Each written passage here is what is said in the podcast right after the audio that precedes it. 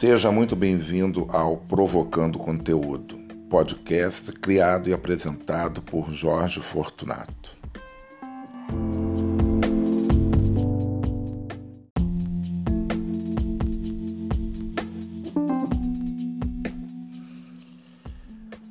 Então, pessoal, tudo bem?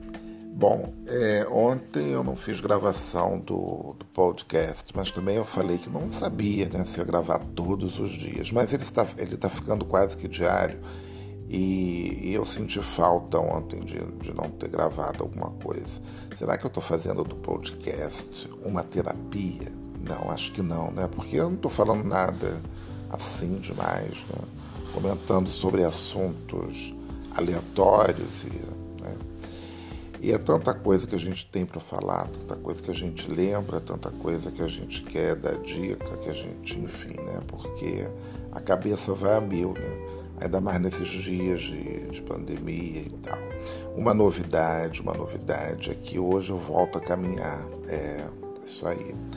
Eu vou voltar a caminhar, eu vou tomar café da manhã, porque ainda está muito cedo, e depois eu saio para uma caminhada aqui por perto.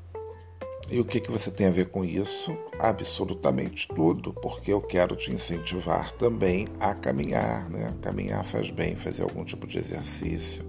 Não é ficar subindo e descendo escada no seu prédio. Eu acho isso meio bobo. Além disso, deve ser uma, uma barulheira no corredor. Se eu fosse síndico, eu não ia permitir isso, não. Ah, não ia de jeito nenhum.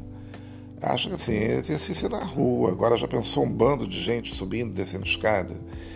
Isso daí até eu já vi uma vez, bom, há muito tempo, uma reportagem lá em São Paulo que tem uma história dessa, que o pessoal fazia exercício assim, era uma modalidade. Eu acho isso uma bobagem. Mas enfim, né? Às vezes a pessoa não tem um lugar para se exercitar, só tem a escada, prédio. Eu não ia gostar. Pessoal barulheira, falei de novo, né? Barulho e tal. Não ia gostar disso não. Bom, mas enfim, vamos ao que interessa. O que interessa hoje, né, é a gente falar um pouco dessas séries que a gente acompanha aí pelo Netflix da vida. Eu confesso a vocês que eu tive muita resistência com relação à Netflix, porque, bom, eu já tinha TV a cabo e já não assistia quase nada, porque quem me conhece, né, sabe que eu sou noveleiro mesmo, né? Sou noveleiro, então a gente assiste muita novela.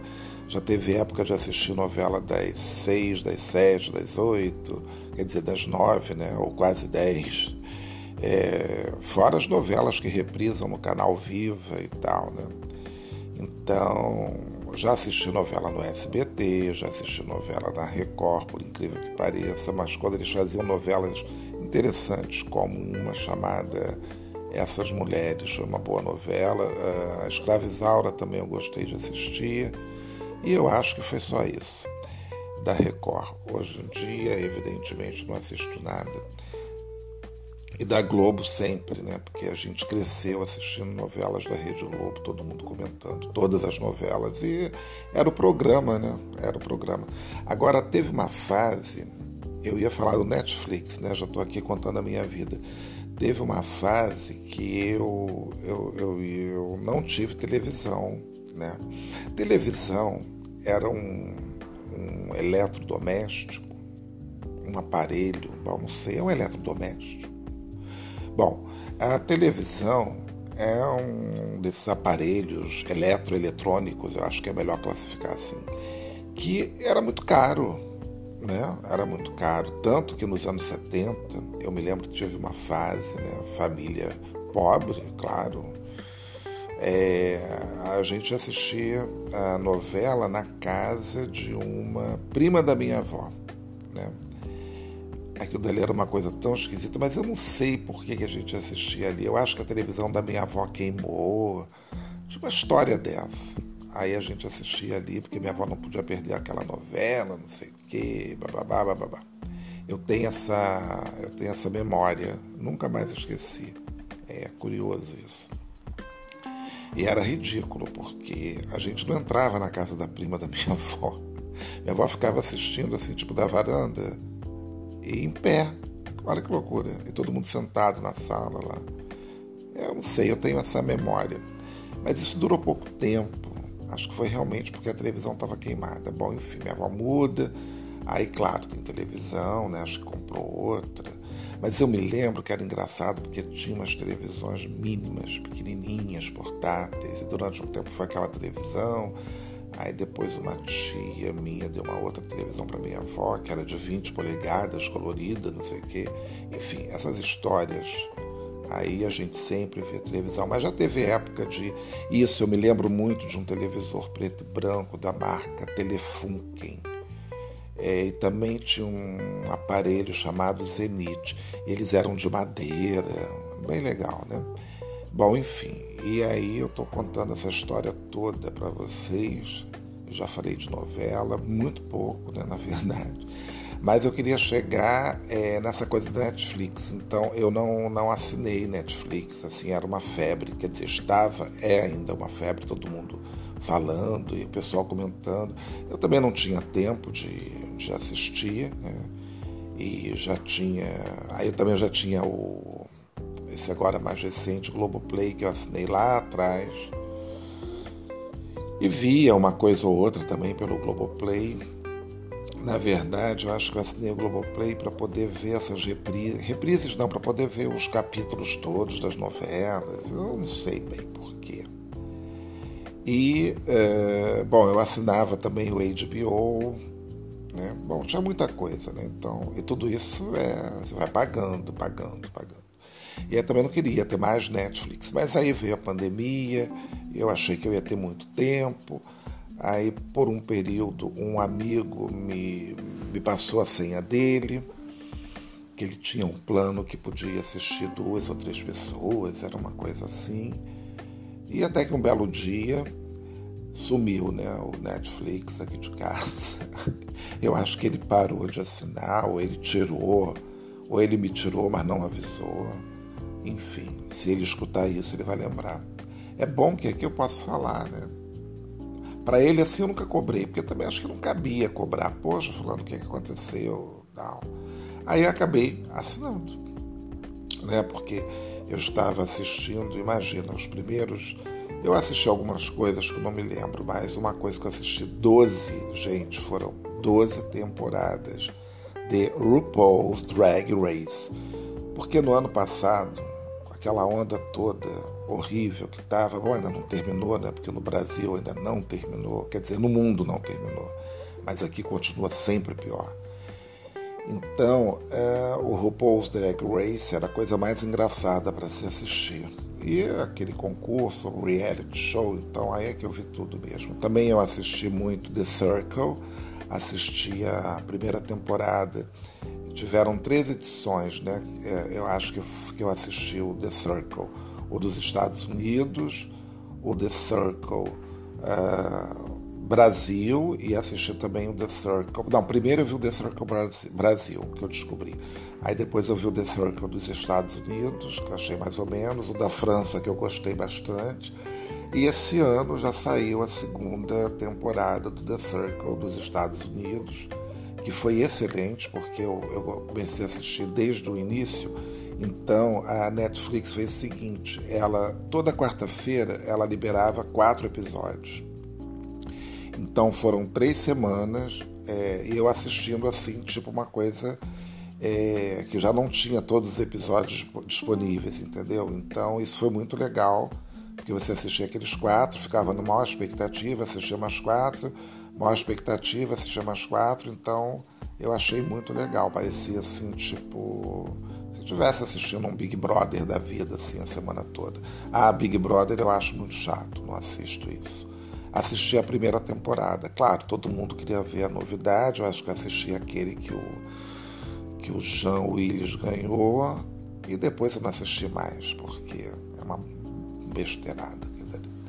Mas enfim, e bom, esse ano, óbvio, né, que o Big Brother desse ano foi super, hiper comentado, e eu fiquei sabendo das coisas assim que o pessoal comentava no Twitter, o pessoal comentava no Facebook e tal, aí eu fui me inteirar sobre a história da Carol Conká, parei a seguir parei de seguir, não, né? Comecei a seguir a Carol com K por conta dessa confusão toda.